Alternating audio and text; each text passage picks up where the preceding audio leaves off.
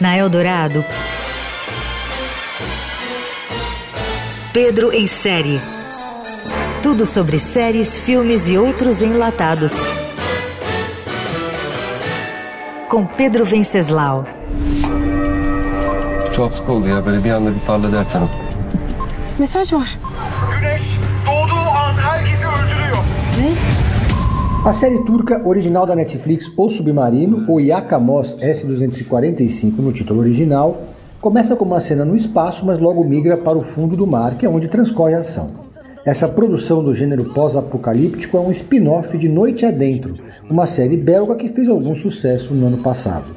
A ideia é basicamente a mesma.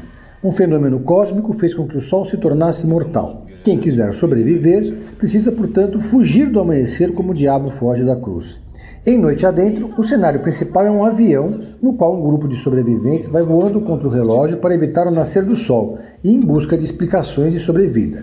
Já no caso de O Submarino, ambas são da Netflix, a trama é exatamente a mesma, mas o grupo se locomove em um submarino. Justamente por isso, a série tem uma pegada claustrofóbica e passa a maior parte do tempo girando em torno das crises no grupo que luta pela vida. O Submarino, da Netflix, tem uma mega produção e alguns momentos eletrizantes, mas exagera nas DRs feitas no fundo do mar. A série aborda uma calamidade cósmica, mas também abre conspirações que chamam para a segunda temporada. No roteiro de O Submarino, da Netflix, Armand é um instrutor bonitão de mergulho, biólogo marinho e dono de um charmoso submarino vermelho feito na garagem de sua casa no litoral turco. Ele então é contratado para uma missão de pesquisa. O rapaz estava no fundo do mar quando o sol começou a matar todos na superfície.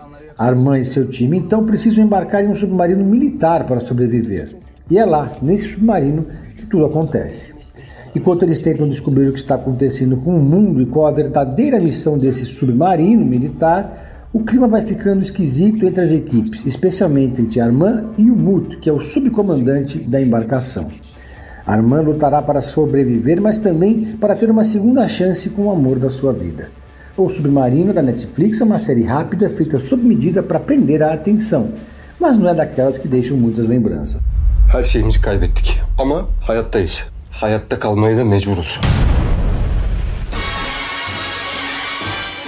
Você ouviu Pedro em série. Sobre séries, filmes e outros enlatados com Pedro Venceslau.